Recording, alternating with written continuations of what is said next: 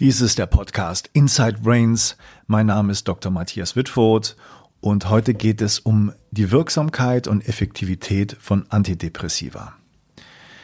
Es ist auf jeden Fall ein sehr, sehr umstrittenes Thema. Wenn man mal etwas recherchiert, sieht man ganz unterschiedliche Meinungen dazu. Ähm, ich spreche heute mit Dr. Michael Hengartner aus der äh, School of Applied Psychology aus Zürich der sich lange, lange mit diesem Thema beschäftigt hat und da eine sehr kritische Meinung in Bezug auf Antidepressiva hat und die nicht nur einfach eine persönliche Ansicht ist, sondern die fußt auf der aktuellen Forschung. Ähm, es gibt zwar eine aktuelle Studie, die angeblich zeigt, dass die Antidepressiva doch besser wirken als Placebo, also als Scheinmedikamente. Wenn man mal aber genauer hineinschaut in die Studie, und das werde ich äh, mit dem äh, Dr. Hengartner besprechen, dann sieht das Bild nicht ganz so positiv aus, wie der Titel vermuten mag. Ähm, es wird und ist ein, äh, es wird ein kontroverses Thema bleiben und es ist auch so, dass man nicht genau sagen kann, was da wirklich wirkt und was nicht wirkt. Das ist bei Medikamenten ja immer eh ein Problem. Was ist da die Placebo-Wirkung? Was ist das, äh, die Wirkung des eigentlichen Medikamentes? Deshalb bin ich natürlich auch interessiert, die andere Seite nochmal zu Wort kommen zu lassen. Da bemühe ich mich auch äh, von psychiatrischer Seite die Meinung zu hören. Nichtsdestotrotz habe ich das natürlich im Laufe der Jahre schon immer mal wieder gehabt, dass ich mit Psychiatern darüber geredet habe und die Argumente eigentlich sehr gut kenne. Deswegen ist der Michael Hengartner hier und heute mein Gast. Und ich lade dich ganz herzlich ein, diesen, diesem Gespräch zu folgen und äh, weiter zu recherchieren, dir eine Meinung zu bilden. Was aber auf jeden Fall gesagt werden kann, ist, dass Antidepressiva keine wirkungslosen Medikamente sind, sondern sehr effektiv sind. Michael Hengartner ist halt nur der Meinung, dass sie nicht antidepressiv wirken. Das heißt, ähm, sie wirken nicht gegen die Depression, sondern haben sehr starke Wirkung, die man gemeinhin halt dann auch als sehr deutliche und krasse Nebenwirkungen bezeichnet. Ähm, und das bedeutet, dass jeder, der das ja hört und Antidepressiva nimmt und vielleicht aufgrund der Diskussion das als überlegenswert äh, ansieht, die zu nehmen oder nicht weiterzunehmen, sich bitte mit dem Arzt austauscht, denn diese einfach abzusetzen ist mit Sicherheit hundertprozentig keine gute Idee, sondern sollte nur unter ärztlicher Aufsicht und mit ärztlicher Absprache durchgeführt werden. Denn diese Absetzphänomene, über die wir auch reden, sind extrem äh, deutlich und auch nicht harmlos. Insofern ähm, ganz herzlichen Dank für das Interesse, dass du hier reingehört hast und reingeschaltet hast und das gerne das Interview verfolgen möchtest. Bitte bewerte doch den Podcast auf iTunes, äh, abonniere den Podcast. Ich ähm, bin hier gerade in einer in einem Anflug von äh, Manie haue ich ja ganz viel Erfolg raus, damit das hier wieder richtig durchstarten kann, kurz vor Weihnachten. Und äh, vielleicht hast du ja dann auch die Gelegenheit zwischen den Jahren und ähm, dann, wenn du ein bisschen Ruhe hast, äh, die, die Folgen anzuhören. Und es würde mich sehr freuen, wenn du Feedback gibst. Und ähm, es werden neue, weitere Folgen in kurzer Zeit schon folgen, auch viele andere Formate. Und ich werde da ein bisschen, wie schon angekündigt, experimentieren. Und ich wünsche dir ganz äh, grusame Feiertage, ein schönes neues Jahr und vielleicht hörst du mich doch auch noch vorher. Also erstmal viel Spaß bei dem Interview. Ja, Michael, ich freue mich ganz herzlich, dass du äh, Zeit hast für den Podcast hier bei Inside Brains. Herzlich willkommen. Danke, Matthias, vielen Dank, ja. Ähm, ich habe, äh, ich bin auf dich aufmerksam geworden äh, durch das Interview, was ich im Netz gefunden habe bei heise.de, wo du so ein bisschen erzählt hast, was du in der Forschung herausbekommen hast und deine Ansicht über Antidepressiva. Das schwelt ja schon lange. Ich habe das Gefühl, jetzt gerade mit solchen Veröffentlichungen wie des Interviews von dir, auch mit anderen Geschichten, die gerade rauskommen, gibt's noch mal so eine neue ähm, ja, so einen neuen Boom oder eine neue ähm, Energie, sich damit zu beschäftigen mit dem Thema, was ich ganz gut finde, weil das ja immer so hin und her diskutiert wird und ich auch viele Geschichten gehört habe, viele Ansichten, viele Paper gelesen habe dazu, aber immer nur nicht so ganz eindeutig äh, mich platzieren konnte, weil ich äh, da nicht genau wusste, ob das wirklich so eindeutig ist. Ähm, nämlich, das gibt ja die Ansicht, dass Antidepressiva nicht besser wirken als Placebo. Vielleicht noch mal ganz kurz zu dir. Wie bist du zu dem Thema gekommen? Was ist dein, deine ursprüngliche, was machst du als Beruf? Wo bist du angesiedelt? Kannst du kurz was über dich sagen? Ja, also ich bin ähm, Wissenschaftler, ähm, Dozent an der Zürcher Hochschule für angewandte Wissenschaften, ähm, ursprünglich Psychologe, aber eigentlich schon lange in der psychiatrischen Forschung tätig, ähm, psychiatrischen Universitätsklinik und, und jetzt auch habilitiert in der Medizin.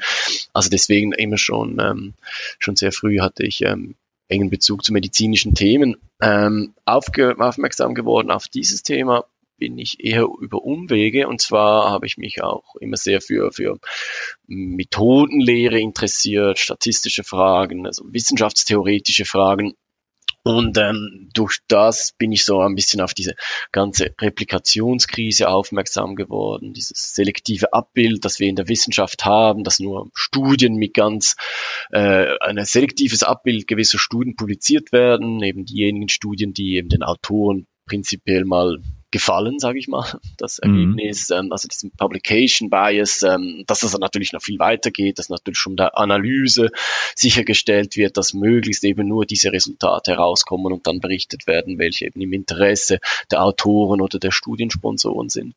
Ja. Und ähm, ja, ich hatte mich immer wieder mit solchen Sachen auseinandergesetzt. Und wenn man äh, dann halt gezielt nach äh, Biases, Publication Bias sucht, dann das erste, was eben anscheinend äh, wirklich heraussticht, sind die Verzerrungen in der antidepressiva Forschung.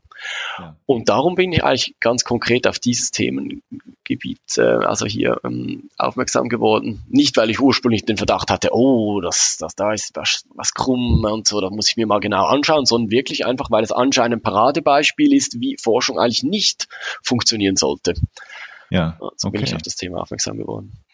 Und so ein bisschen Ähnlichkeiten hat das ja dann auch dein Weg, äh, wie der Irwin Kirsch so dahin gefunden hat. Das kann man vielleicht noch mal kurz erläutern. Das ist ein bekannter Forscher aus Harvard, der zum ersten Mal so richtig ein großes Studien gemacht hat, wo er viele Studien einbezogen hat, auch die, die dann nicht veröffentlichten, ähm, ähm, und, und geguckt hat, ob äh, Antidepressiva besser wirken als Placebo und auch gar keine großen Erwartungen hatte, dass da irgendwas rauskommen sollte. Im Gegenteil, er war ja eigentlich der Meinung, ja, ja, da, da, die sind sicher klar besser, oder? Und, und, und er ist dann, war dann selber sehr erstaunt, dass da eigentlich fast gar nichts mehr. ähm, aber eben, er hatte auch nicht den Verdacht, oh, Antidepressiva wirken nicht, sondern er dachte primär, ah, das ist ein gutes Gebiet, um Placebo-Effekte zu untersuchen. Er ist dann auch eher ja. zufällig auf diese Befunde gestoßen. Ja.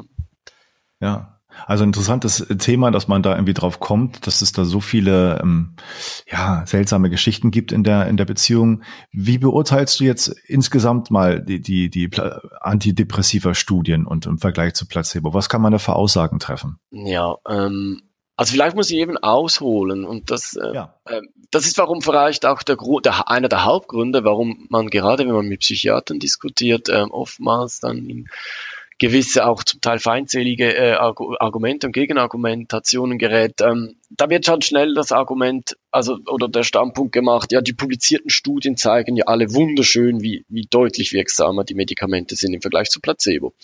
Und ich meine, wenn wir die publizierten Studien anschauen, dann stimmt das auch für viele publizierten Studien und äh, dass mhm. dort auch deutliche Effekte gefunden werden. Nur eben, das ist eben nur die Hälfte der Geschichte, weil eben rund 50 Prozent aller Studien, die sind eigentlich negativ. Das muss man einfach wissen. Und ja. die Hälfte aller durchgeführten Trials sind negativ. Und äh, wenn man die eben auch berücksichtigt, die sind eben meistens dann unpubliziert. Die wurden nie veröffentlicht. Das ist klar, weil die sind natürlich hauptsächlich durch die Pharmaindustrie gesponsert. Und ähm, rein wirtschaftlich ist es natürlich nicht sehr vorteilhaft, wenn man äh, Resultate publiziert, dass das eigene Medikament äh, nicht besser wirkt als äh, ja, Moment, das, das, Genau, aber das, das mag viele ja erstmal ganz groß erstaunen, wenn man das noch nicht so gehört hat. Also ist es wirklich erlaubt, wenn man Studien macht, die einfach da nicht zu veröffentlichen, denn in Schublade zu packen, wenn nicht die Ergebnisse rauskommen, die man eigentlich haben möchte? Ja, leider, das ist immer noch möglich. Ähm, man hat zwar inzwischen, also zumindest in der, in der Fachliteratur, es gibt keinen Zwang, eine Studie in der Fachliteratur publizieren wo man inzwischen Resultate publizieren sollte. Das sind sogenannte Trial Registries, die es jetzt immer wieder mhm. Gibt. Aber auch da kommen sehr wenige eigentlich ihrer Verpflichtung nach. Also die müssten eigentlich innerhalb eines Jahres nach Beendigung des Trials müssten die Resultate publiziert werden. Das sind frei zugängliche öffentliche äh, Internetseiten. Aber auch dort klafft oftmals eine ganz, ganz große Lücke. Also da wird auch okay. sehr wenig publiziert. Ja, aber da, der Sinn von diesen äh, Trials, äh, die man registriert, ist dann halt vorher schon zu sagen, bevor man diese Studie macht, ich mache das, ich habe das vor und habe die Hypothese und dann komme ich da nicht so einfach raus und zu sagen, äh, ja, ich habe jetzt äh, doch was anderes gefunden oder ich, ich ziehe das zurück oder hm, veröffentliche da gar nichts. Das ist dann genau. halt so, so ein bisschen so ein Druck, den man aufbauen will, der aber halt auch nicht so ganz hundertprozentig klappt, wie du sagst. Genau, ja, damit man halt auch weiß, also die Öffentlichkeit und auch Forschende, okay, ähm, so und so viele Untersuchungen sind momentan in Gang zu Medikament XY. Äh, und dann ist man natürlich in diesen in, äh, Resultaten interessiert. Aber das setzt natürlich voraus, dass man weiß, wie viele Studien dazu überhaupt durchgeführt werden oder durchgeführt wurden. Deswegen sind diese Trial Registries ähm, sehr vorteilhaft. Ähm, die haben einen zusätzlichen Effekt. Ähm, dort muss man natürlich auch die Methoden präzisieren. Äh, was ist das, der primäre Endpunkt? Nach wie vielen Wochen wird was gemessen? Bei wem? Und so, oder? Äh, weil da ansonsten eben auch sehr viele Freiheiten bestehen, dass man die Daten dann so auswertet, dass eben doch vielleicht was rauskommt. Mhm. Aber das ist nochmal eine andere Geschichte, da können wir dann vielleicht später darauf noch ja. zu sprechen kommen. Ähm, aber wer das natürlich sicher relativ vollständig weiß, zumindest bei Medikamenten, wo es eben um eine Zulassung geht, das sind eben die Zulassungsbehörden, wie beispielsweise die Food and Drug Administration in den USA, äh, die Arzneimittel Aufsicht, sage ich mal. Und jedes äh, Pharmaunternehmen, wenn es ein neues Medikament auf den Markt bringen will, braucht natürlich zuerst die, Lizenz von der FDA. Und deswegen müssen die natürlich alle Studien äh, in sehr detailliertem Format bei der FDA ähm, auch ähm, übermitteln. Also das, das, die, die, die wissen eigentlich komplett Bescheid, äh, was wurde effektiv gemacht. Die haben sehr umfangreiches Material und, ähm, und das kann man dann auswerten und dann vergleichen, ob eben mit diesem Material dann auch eine Publikation gemacht wurde in der Fachliteratur.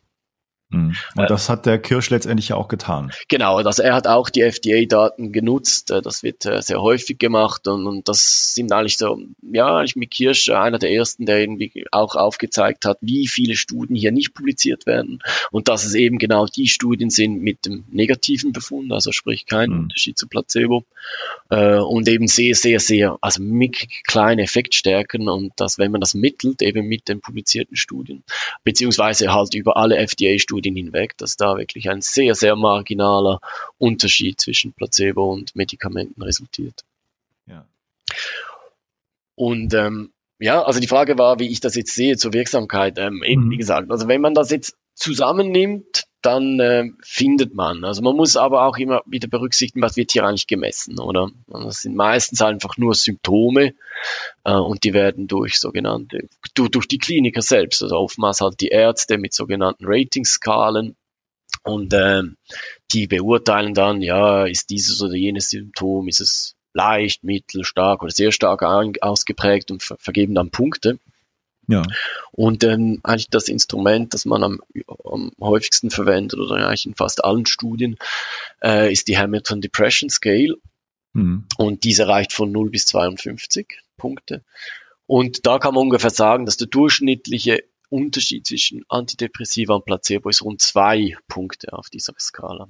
Das ist eigentlich ein Witz fast, oder? Das also ist genau, das ist eigentlich ein Witz. Ähm, und wir wissen, dass es wirklich ein Witz ist, auch wenn es vielleicht schon intuitiv klar sein sollte. Das sind die, die, die hat 17 Items, also 17 verschiedene Fragen und ähm, die meisten werden von 0 bis 3 oder von 0 bis 4 Punkte geratet. Also das sieht man schon, dass zwei Punkte wirklich nicht viel sein kann.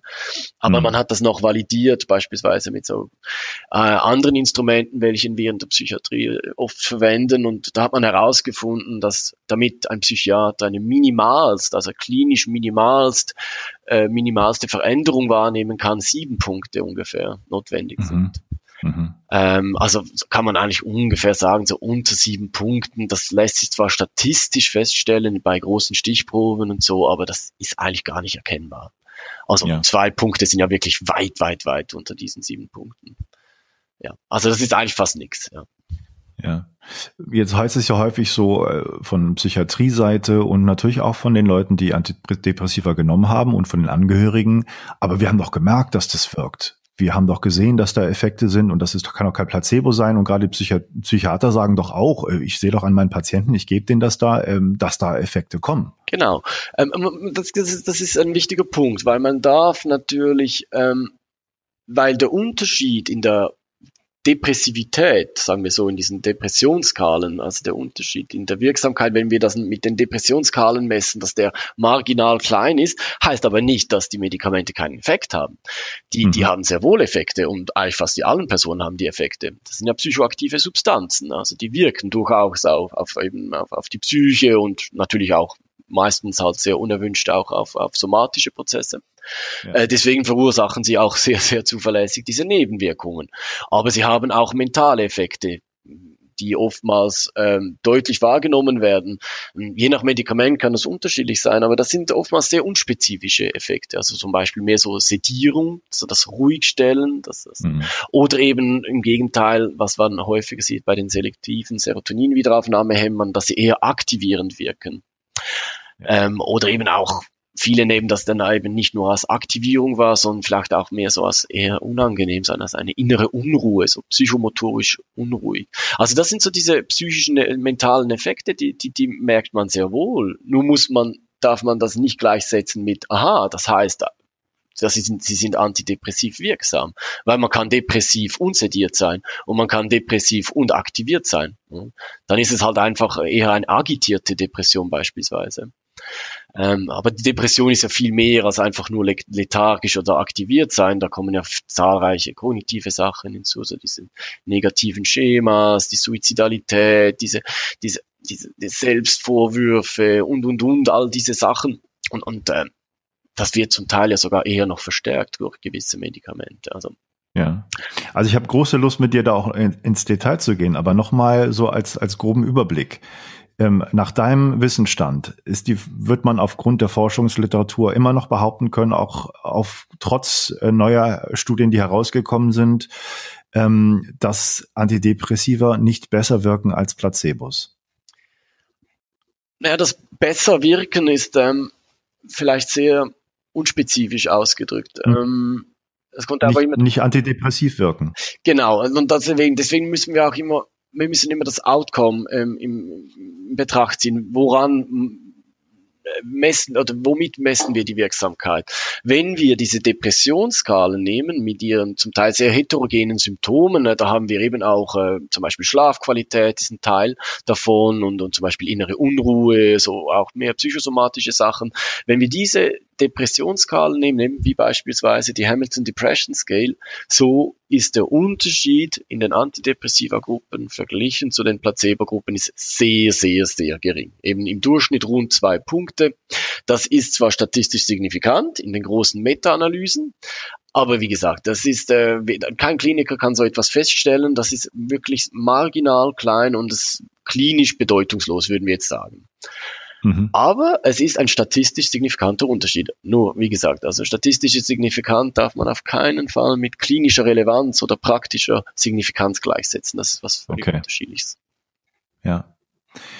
Ähm, dann, dann nochmal, wie, wie würdest du das dann zusammenfassen, den, den Forschungsstand, wenn es um die Frage Antidepressiva und Wirkungsweisen geht? Ich würde das so zusammenfassen, dass sie im Durchschnitt, das ist auch wichtig, das sind ja Durchschnittswerte, sondern wir haben ja nicht den direkten Vergleich, weil in diesen Trials ja einfach die Hälfte, sagen wir jetzt mal ganz grob, vereinfacht gesagt, die Hälfte wird zufällig in eine medikamentöse Gruppe, die bekommen dann das Antidepressivum und die andere in eine Placebo-Gruppe, äh, die bekommen dann mehr oder weniger ein Wirkung, ohne Zuckerpille oder was ich was da immer drin ist, also alle ohne Wirkstoff.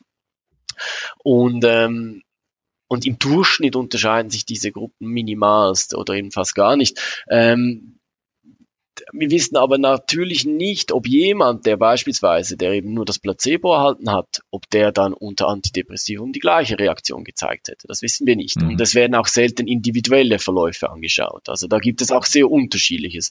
Es gibt Probanden, ähm, die reagieren überhaupt nicht oder sehr schlecht auf das Medikament und andere haben deutlichen Nutzen eigentlich. Und also deswegen wichtig zu betonen, es geht um die Durchschnittswerte und im Durchschnitt ist dieser Unterschied marginal.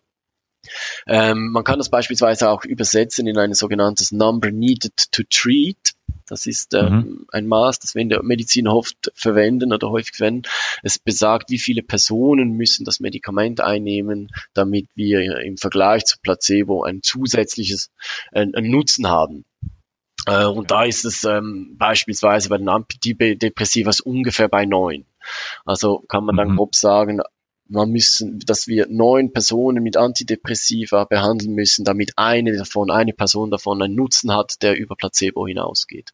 Eine von neun. Mhm. Äh, gleichzeitig bedeutet das auch, dass die anderen acht, also acht von neun, eigentlich unnötig äh, den äh, potenziell negativen äh, Wirkungen des Medikaments ausgesetzt wurden, ohne eigentlich einen antidepressive äh, Nutzen davon zu haben. Mhm. Es ist für mich halt auch immer die Frage, inwieweit das dann den ärztlichen ethischen Maßstäben noch äh, entspricht, dass man sozusagen Medikamente verabreicht, die eigentlich ja sehr heftige Nebenwirkungen haben, obwohl man ja eigentlich nicht in erster Linie als Arzt ja nicht schaden möchte und weiß, dass die äh, Studienlage sich so darstellt, wie sie sich da darstellt aus deinem Mund. Ja, das ist ähm, ein großes Problem. Ich denke, gut, ich kann mich jetzt schwer in die ähm, Köpfe anderer Personen hereinversetzen, aber mhm. die Überlegung ist ja eigentlich, Gut, abgesehen davon, dass diese geringe Wirksamkeit ja von vielen eigentlich in Frage gestellt wird. Äh, da werden ja. dann zum Teil mit ja. sehr seltsamen Argumenten behauptet, ja, in der, in der täglichen Praxis ist der Effekt eigentlich viel größer, als wir das in den Studien finden. Also diese Art von ähm, wie soll ich denn sagen, dieses Umdeuten der Studienbefunde, nachdem wir inzwischen eigentlich nicht mehr leugnen können, dass der Unterschied zu Placebo sehr gering ist, werden, wird halt oftmals die Validität dieser Studien jetzt in Frage gestellt obwohl eigentlich, ähm, wenn man die methodischen Verzerrungen diesen Studien betrachtet, dann müsste man eher schlussfolgern, dass die Wirksamkeit tendenziell eher überschätzt wird als unterschätzt. Aber das ist dann auch eine Art und Weise, wie man versucht natürlich, äh, und davon lebt aber auch der, äh, der wissenschaftliche Diskurs, ähm, ja. wie viel resultiert jetzt beim einzelnen Patienten. Und, ähm, und dort ist es dann halt schon, man denkt halt, ja gut, erstens Placebo verschreiben kann ich ja nicht. Und mhm. viele haben halt schon, sind überzeugt, dass die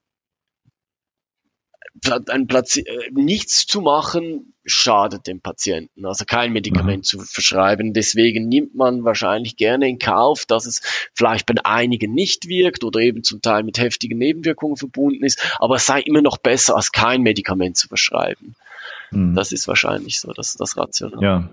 Ja ich habe in den Diskussionen, die ich jetzt so mitverfolgt habe, auch gesehen natürlich, dass viele Ärzte in, in der Praxis dann sagen, ja, da, da kommen die Leute zu mir und ich, ich weiß, dass da die, persönliche Zuwendung ganz wichtig ist, auch bei Depressionen und ich versuche da das weiter, die Beziehung am Laufen zu halten, die engmaschig einzubestellen, aber viel Zeit habe ich nicht in meiner Praxis für, mein, für meine Patienten. Das ist nun mal vom System her so.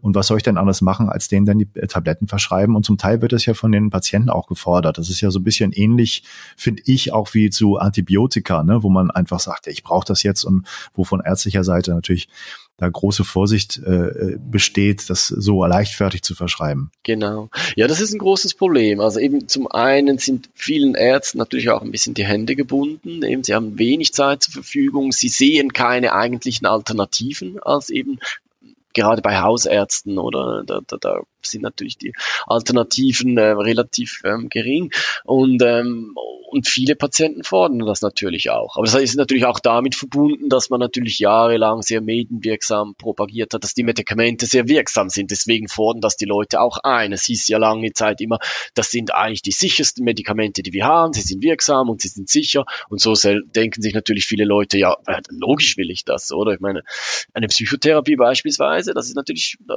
muss man viel Zeit investieren und das ist ein langwieriger und kann auch ein anstrengender Prozess sein. Hingegen eine Pille zu schlucken ist relativ einfach gemacht, oder? Deswegen natürlich auch ein sehr ausge und auch verständlicher Wunsch auf Patientenseite, ähm, der Quick Fix, wie man im Englischen sagt, das genau. ist die schnelle Lösung. Ja. Ja. Ähm, sicherlich auch sehr verständlich auf Patientenseite. Ähm, wie sieht's denn aus mit dem Argument, dass die Wirkungen bei schweren Depressionen eigentlich klar belegt sind? Das höre ich immer von Psychiatrie-Seite auch. Genau, das ist zum Beispiel eben ein Argument, das oftmals gemacht wird, um dann diese sehr geringen diese sehr geringe Wirksamkeit aus diesen klinischen Trials zu relativieren. Ja, das seien eben eigentlich gar keine richtigen Patienten mit schweren Depressionen, so dass eben bei Patienten mit schweren Depressionen würden sie, wären sie deutlich wirksam. Ähm, hierfür gibt es eigentlich fast keine Evidenz. Ähm, Kirsch war einer der ersten, aber das war in seiner 2008er Meta-Analyse aber das waren ja nur ähm, Gruppenmittelwerte. Er hatte nicht individuelle Daten zur Verfügung. Und äh, mhm. die sind sehr tendieren dazu, ähm, verzerrte Ergebnisse zu liefern. Äh, eigentlich kann man das nur mit individuellen Patientenverläufen eruieren, wo man wirklich sagen kann, okay, dieser Person, die war sehr, sehr schwer depressiv zu Beginn und dann sehen wir mal, wie stark war die Symptomreduktion bei dieser Person im Vergleich zu einer Person, welche einen deutlich tieferen Ausgangswert hatte. Und ähm, es gab eine Arbeit im 2010 von, von Fournier und Kollegen, aber die war relativ klein. Das waren nur circa 700 individuelle Patientendaten und die fand diesen Interaktionseffekt und zwar sehr, sehr ausgeprägt. Ähm, und zwar dahingehend, dass sie bei Personen mit eher milden bis schweren Depressionen eigentlich überhaupt keinen Effekt fand, aber bei den Patienten mit sehr schweren Depressionen äh, eigentlich einen sehr deutlichen Effekt, also auch eben über diese sieben Punkte in dieser Hamilton Depression Scale hinausgeht. Und ähm, das wären eigentlich die Patienten, wie, sie, wie wir sie beispielsweise auch in den psychiatrischen Kliniken oftmals antreffen. Also wirklich die schwer beeinträchtigten Patienten.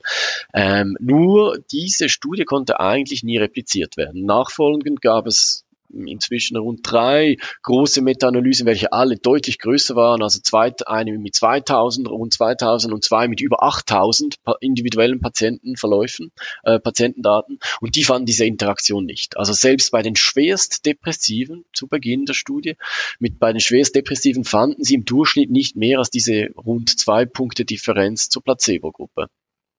Also eigentlich diese, eben diese Annahme, sie wirken bei den Schwerdepressiven deutlich besser als bei den Probanden mit milden oder moderaten Depressionen. Das ist eigentlich wissenschaftlich widerlegt inzwischen. Mhm.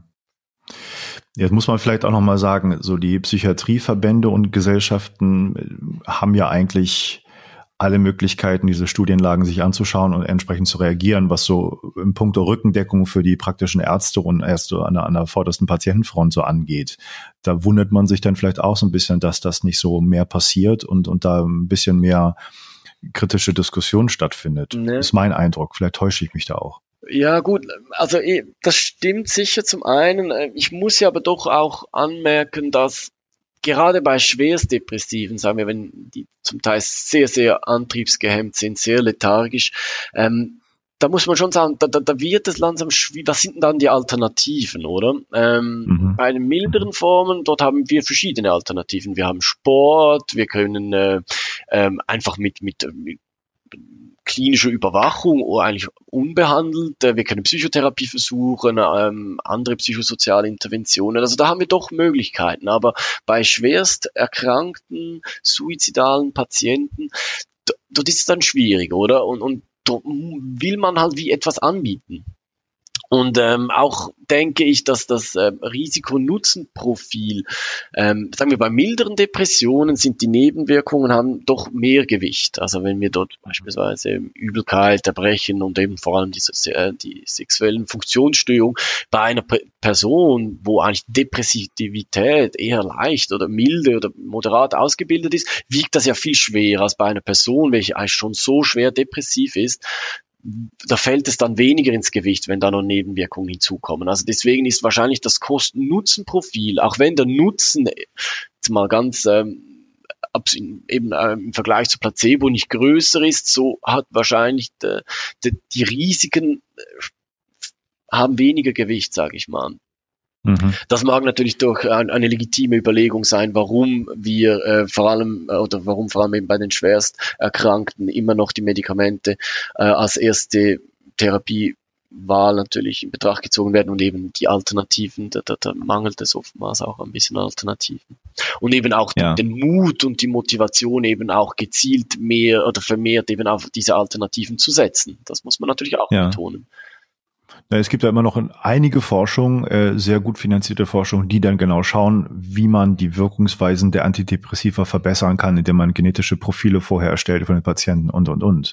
Also da ist ja immer noch ein großes Interesse daran, diese Medikamente, die ja eigentlich schon irgendwie aufgrund der, der Studienliteratur schreien nach Alternativen, weiterhin verstärkt zu beforschen. Ja, aber eben genau diese, diese genetischen Tests, das meines Erachtens ist ist eigentlich eine ganz große Enttäuschung, weil die haben eigentlich keinen prognostischen Wert. Ähm, zum einen muss man, es gibt kein einziger genetischer Marker, wer wirklich der sehr zuverlässig und robust mit Depressivität assoziiert ist. Das ist das eine. Und ähm, selbst diese, ja, da, da, da werden halt irgendwelche äh, Serotonintransporter und solche ähm, Genmarker untersucht. Ähm, mhm. Aber die Befundlage ist eigentlich sehr, sehr schwach. Also es zeigt eigentlich, dass in den verschiedenen Studien, die da unternommen wurden, dass diese Gen, sobald die Resultate dieser Gentests zur Verfügung stehen, dass eigentlich das Outcome ähm, nicht besser ist, als wenn man dieses Material, diese Information nicht zur Verfügung hat. Also dass das schlussendlich eigentlich doch nur mehr oder weniger Trial and Error ist. Mhm. Also da ist man leider noch weit davon entfernt, dass man gezielt die Wirksamkeit steigern könnte durch zusätzliche ähm, diagnostische Tests. Ja. Wenn man mal schaut, ähm, wer an diesen Sachen verdient, also die großen pharmazeutischen Unternehmen, ist ja eigentlich, also ich erinnere mich von äh, Literatur und Büchern von vor über 20 Jahren, dass da schon sehr deutlich geschildert wurde, wie dann mit viel Geld natürlich die Ärzteschaft und Mediziner auf die Seite gezogen wurde mit, mit tollen Kongressen und viel Sponsoring äh, und, und diese, diese ähm, Idee, dass es wirklich so eine klare biologische Ursache hat, den, nämlich ein Serotoninfunktion oder Dysfunktion da in den Neuronen, dass das dann mit diesen Medikamenten selektiv irgendwie angegangen werden kann. Das ist eine, sehr überzeugende Geschichte, die da erzählt wurde, die aber, soweit ich weiß, mal irgendwann als Hypothese in den Raum geworfen wurde, auch mit, mit sehr viel Unsicherheit und einfach dann aufgegriffen wurde als, als Story, die man über die Jahrzehnte letztendlich weitererzählt hat, weil sie halt für alles überzeugend klang. Gibt es denn wirklich Evidenzen dafür, dass das so eindeutig ist? Nein, äh, im Gegenteil. Also diese Serotonin-Hypothese gilt eigentlich schon lange als, als ganz klar widerlegt. Ähm, und, und viele führende Psychiater, auch selbst Psychiater, beispielsweise David Healy, Professor David Healy, hat ganz klar gesagt, das war nichts anderes als die Vermarktung eines Mythos. Ähm, Serotonin korreliert nicht mit Depressivität ähm, und, und auch selbst Medikamente, welche das Serotonin äh, Niveau im Gehirn senken, also darum eigentlich depressiv, also depressiv, depressiv wirken sollten. Ähm, die mhm. sind gleich wirksam wie die selektiven Serotonin-Wiederaufnahmehämmer, welche die Serotoninkonzentration erhöhen. Also einfach so als Beispiel. Es gibt ja dieses Medikament Tianeptin, ähm, das senkt das Serotonin und ist ganz gleich wirksam wie alle anderen auch. Also das und auch bei gesunden da hat man äh, bei gesunden Probanden konnte man nicht feststellen, dass ähm, Substanzen, welche jetzt äh, Serotonin-Level beeinflussen, dass die dann irgendwie äh, depressiv wirken oder eben Gegenteil antidepressiv und so. Also das ist auch schon lange widerlegt. Aber eben wie gesagt, das wurde massiv und sehr effektiv vermarktet, diese Idee, weil die Pharmaindustrie natürlich Interesse hatten auch.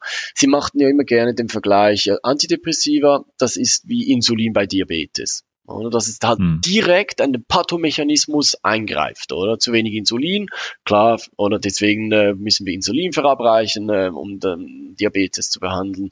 Und so hatten, hatte man ja auch im Bereich der äh, Antidepressiva argumentiert, oh, es mangelt an Serotonin, also brauchen wir eben diese Medikamente, welche das Serotonin erhöhen und weil Serotonin eben die Ursache für Depressionen sei, kann man damit eben Depressionen mehr oder weniger fast schon heilen, oder? Das war so halt die Message. Und das wurde natürlich massiv vermarktet, ähm, auch eben über die Psychiatrieverbände, welche ja auch massiv finanziell unterstützt werden durch die Pharmaindustrie. Symposien an Kongressen, welche eben auch durch die Pharmaindustrie finanziert wurden. Äh, Patientenschutzorganisationen oder Patientenorganisationen, welche eben auch oftmals äh, finanziell durch die Pharmaindustrie unterstützt wurden hm. äh, oder werden. Ähm, über ganz viele Kanäle äh, wurde diese Message transportiert, nach außen transportiert und ähm, und eigentlich, ob schon es eigentlich immer nur eine Hypothese war und ob schon es eigentlich sehr, relativ früh klar war, dass es keine überzeugende Evidenz für diese Hypothese gibt, beziehungsweise dass es viel Evidenz gibt, die ganz klar dagegen spricht, wurde diese Botschaft immer weiter äh, verbreitet. Hm. Jetzt muss man, äh, wer das jetzt so, so hört, unsere Diskussion, fragt sich vielleicht, aber es klingt ja verdammt nach Verschwörungstheorie. Kann es eigentlich wirklich sein, dass da keine kritischen Stimmen existiert haben, die da auch auf, auf Medizinerseite darauf eingegangen sind, dass das alles nicht so überzeugend ist, kann man sich so einfach kaufen lassen. Wie siehst du das? Na, also es wurde schon immer wieder mal betont, dass es, äh, es sei nur eine Arbeitshypothese oder es ist eigentlich eine, es sei eine Metapher. Genau, das wurde dann auch gerne mal verwendet, selbst äh, gerade auch von Psychiatern, äh, die dann angeräumt haben, ja klar, also die, die Befundlage, die ist die ist nicht so überzeugend, wie der Pharmaindustrie das immer dargestellt hat. Aber es dient ja auch mehr als eine Metapher, um den Patienten zu erklären, wie die Medikamente wirken und so. Und dass dadurch eben ähm, eine Annahme war, die halt die Bereitschaft größer sei, dass der Placebo-Effekt vergrößert, verstärkt wird. Ähm, das wurde dann schon wiederholt auch immer wieder betont. Nur muss man sich einfach bewusst sein, dass man eigentlich die Patienten angelogen hat. Man hat ihnen immer wieder erzählt, dieses Medikament kuriert oder greift direkt in einen neurobiologischen Pathomechanismus ein und es kuriert eigentlich einen biologischen Risikozustand oder Risikofaktor, eben diesen Mangel an Serotonin, den du hast in deinem Kopf und indem du dieses Medikament nimmst, wird dieses Niveau erhöht und dadurch bist du nachher nicht mehr depressiv. Ähm, und wenn man selbst wirklich Zweifel dran hat oder sogar weiß, dass das eigentlich wissenschaftlich nie bestätigt werden konnte, finde ich das sehr, sehr problematisch, wenn man die Patienten mit solchen Botschaften eigentlich hinter, belügt eigentlich. Ja. Ja, und macht halt eine, eine Geschichte gut verkauft. Genau. Und das Produkt ist letztlich auch an den Mann zu bringen, um eine sehr überzeugende Psychoedukation Und es wird, im, es wird ja immer noch gemacht. Ich hm. wurde darüber in Kenntnis gesetzt, dass ähm, es war im Sommer war eine die große Depressionstagung in Leipzig und dort soll der Professor Hegel äh, wieder die gleiche Metapher verwendet haben, dass äh, dieses Mangel an Serotonin, dass das die Depression verursacht ja. und so, und das wurde vor Hunderten von Patienten wieder so aufgefrischt. Und, und heute, ich sage im Jahre 2018, kann nun wahrlich niemand mehr behaupten, er hätte nicht gewusst, dass diese Hypothese schon lange eigentlich widerlegt wurde. Ja. Aber scheinbar erachtet man es doch als sehr wichtig, die Patienten weiterhin in diesem Irrglauben zu lassen. Was natürlich auch viel über die, die Einstellung zu den Patienten dann zeigt, muss man auch so deutlich ja, sagen. Genau. Wo man gerade den, den äh, mündigen Patienten eigentlich weiter fördern will in der Medizin, ist das schon ein bisschen verwunderlich. Wie ist das denn mit den SSRIs, also mit den selektiven Wiederaufnahmehämmern? Da gibt es ja auch Hinweise auch schon lange, dass die Nebenwirkungen beinhalten, dass die, die Tendenz zur Suizidialität auch steigen kann. Hast du da irgendwie eine Idee zu? Mm, ja, genau. Also es ist natürlich ein ganz heißes Eisen und ähm, das kam eigentlich schon ganz früh, äh, war das eigentlich ein Thema direkt nach der Zulassung von Fluoxetin, äh, Prozac, wie es ähm, Markenname in den mhm. USA. Äh, und da wurde schon sehr früh wurden da eben wie David, Experten wie David Healy, welche eben auch ähm, als, als Reviewer tätig, als Gutachter tätig waren für diese äh, Zulassungen, ähm, die haben schon früh eigentlich bemerkt, dass in den Antidepressiva-Gruppen im Vergleich zu den Placebo-Gruppen viel häufiger Suizidversuche auftreten.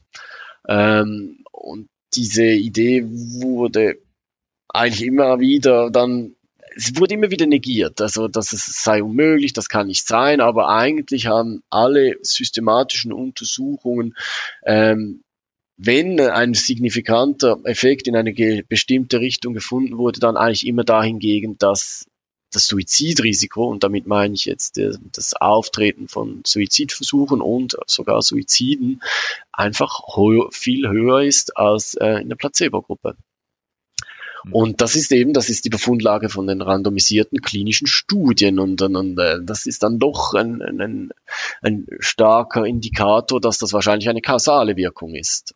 Wir wissen eben auch aus anderen Designs und Studien, dass es sehr wahrscheinlich eben eine Kausalwirkung ist. Ähm, wir kennen auch zum Teil schon den Mechanismus. Oftmals ist es Akathisie involviert das wird äh, durch zu hohe Serotoninkonzentrationen verursacht äh, und ist ein extremer Zustand, ähm, psycho, neuro, also psychomotorischer Zustand der Erregung, äh, der inneren Unruhe, aber auch äußerlich merkbar ähm, durch, durch ähm, zum Beispiel so sehr motorische Unruhe und das kann eben gerade auch in impulsiven, ähm, selbstverletzenden oder fremdverletzenden Akten resultieren.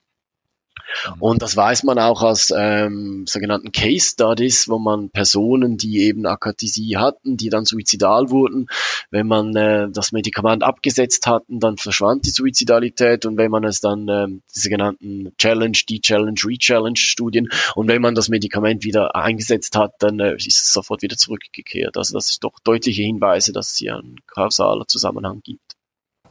Dieses war der erste Teil des Interviews mit Michael Hengartner. Ich möchte das Gespräch hier kurz unterbrechen und der zweite Teil wird ähm, morgen herauskommen und dann anzuhören sein. Bis dahin alles Gute. Bis bald.